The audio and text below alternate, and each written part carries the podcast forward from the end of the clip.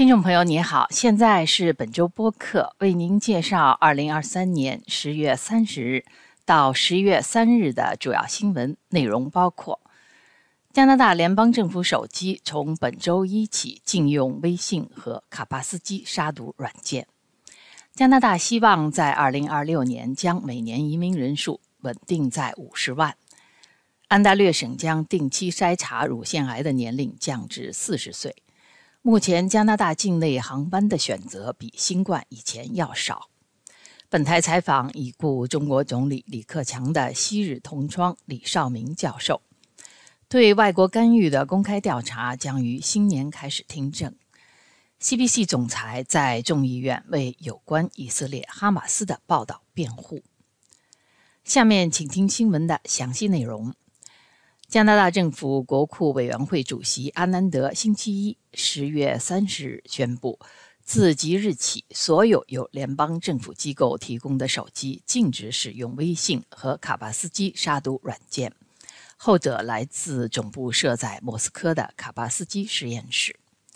国库委员会的报告说，自十月三十日起，联邦政府手机上的微信和卡巴斯基 App 将被卸载。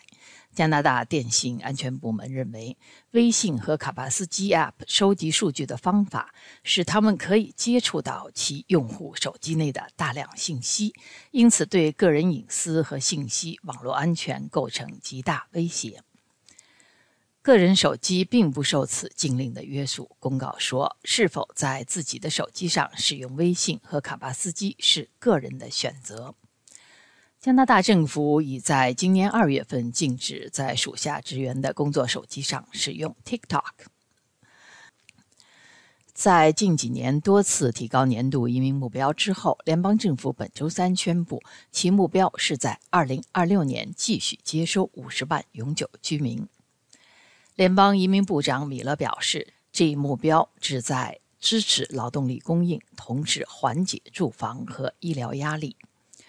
过去一些年中，移民目标稳步上升。二零一五年的移民目标还不到三十万人，到二零二二年，政府公布的计划是在二零二三年向四十六万五千人授予永久居留权，到二零二五年，这一数字将增加到五十万。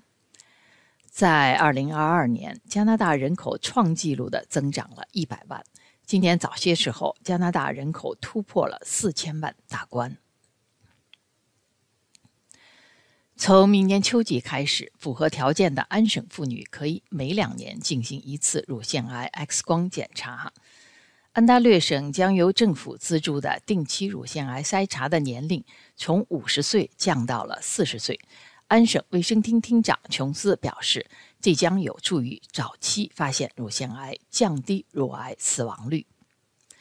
从二零二四年秋季开始，安大略省年龄在四十到七十四岁之间的妇女可以每两年进行一次乳房 X 光检查；年龄在三十岁到六十九岁之间的人，如果符合高风险条件，比如有乳腺癌家族史。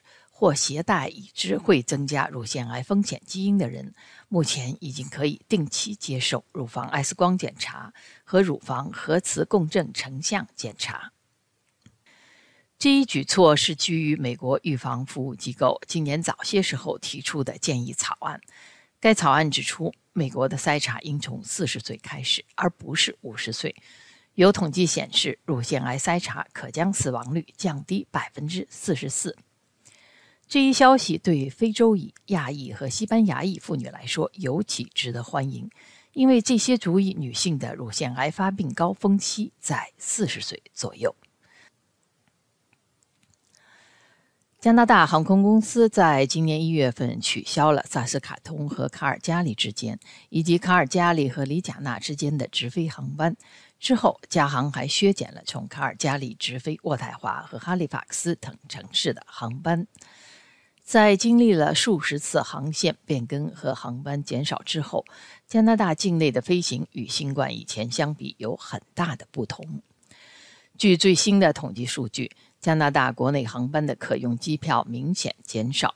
航空分析公司的数据显示，与2019年11月相比，加航本月出售的座位减少了约百分之二十五，而西捷航空公司出售的座位则减少了近百分之二十八。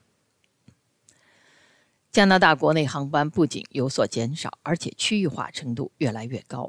因为加航把重点放在了加拿大东部，而希捷则把重点放在了加拿大西部。经济学家认为，两大运营商的区域化可能会导致价格上涨。统计数据还表明，与疫情前相比，上述两大航空公司更优先考虑国际航班。由于飞行距离较长，国际航班的利润通常高于国内航班。此外，航空公司还可以通过在这些航班上运送大量的货物来提高经济效益。总体而言，加拿大最大的机场已恢复到疫情发生前的繁忙状态。根据加拿大航空运输安全局的每日数据，全加八大机场接受安检的乘客人数与2019年的数据相差无几。十一月二日是中国前总理李克强遗体火化的日子。本台采访了李克强大学时代的同窗好友，现在美国的李少明教授。李少明讲述了他记忆中的李克强，分析了后来作为总理的李克强和中国的改革派。他在采访中说。李克强是一个坚决的、忠诚的共产党员。我们不要忘了这一点。如果谁违反了“党领导一切”这个原则，党会毫不留情地把你抛弃。李少明教授认为，李克强的贡献不是重要的，是否值得纪念也不重要。重要的是，为什么老百姓上街？上街要做什么？或者是说，不是死去的有多么好，而是活着的有多么糟。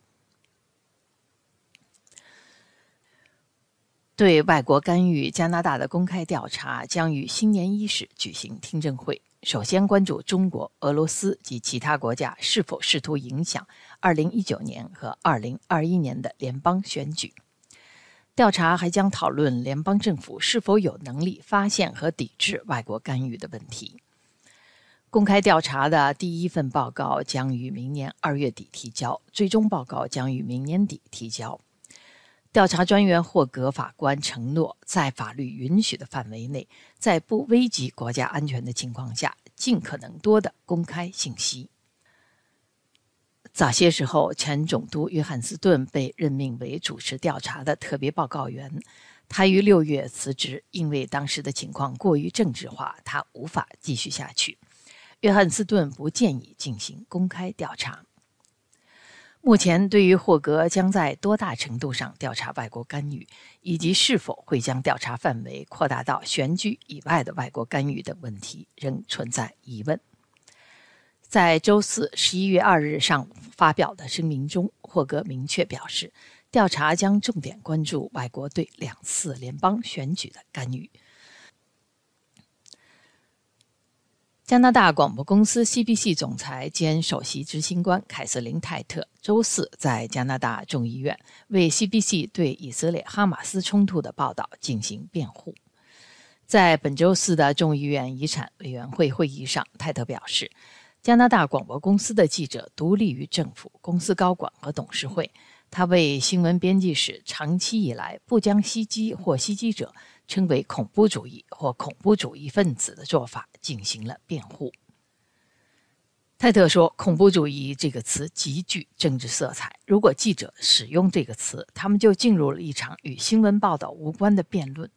如果这些词的出处是他人，记者是可以使用的。”泰特同时指出，其他主要新闻机构，包括《环球邮报》、英国广播公司 BBC、路透社和法新社等，也遵循类似的做法。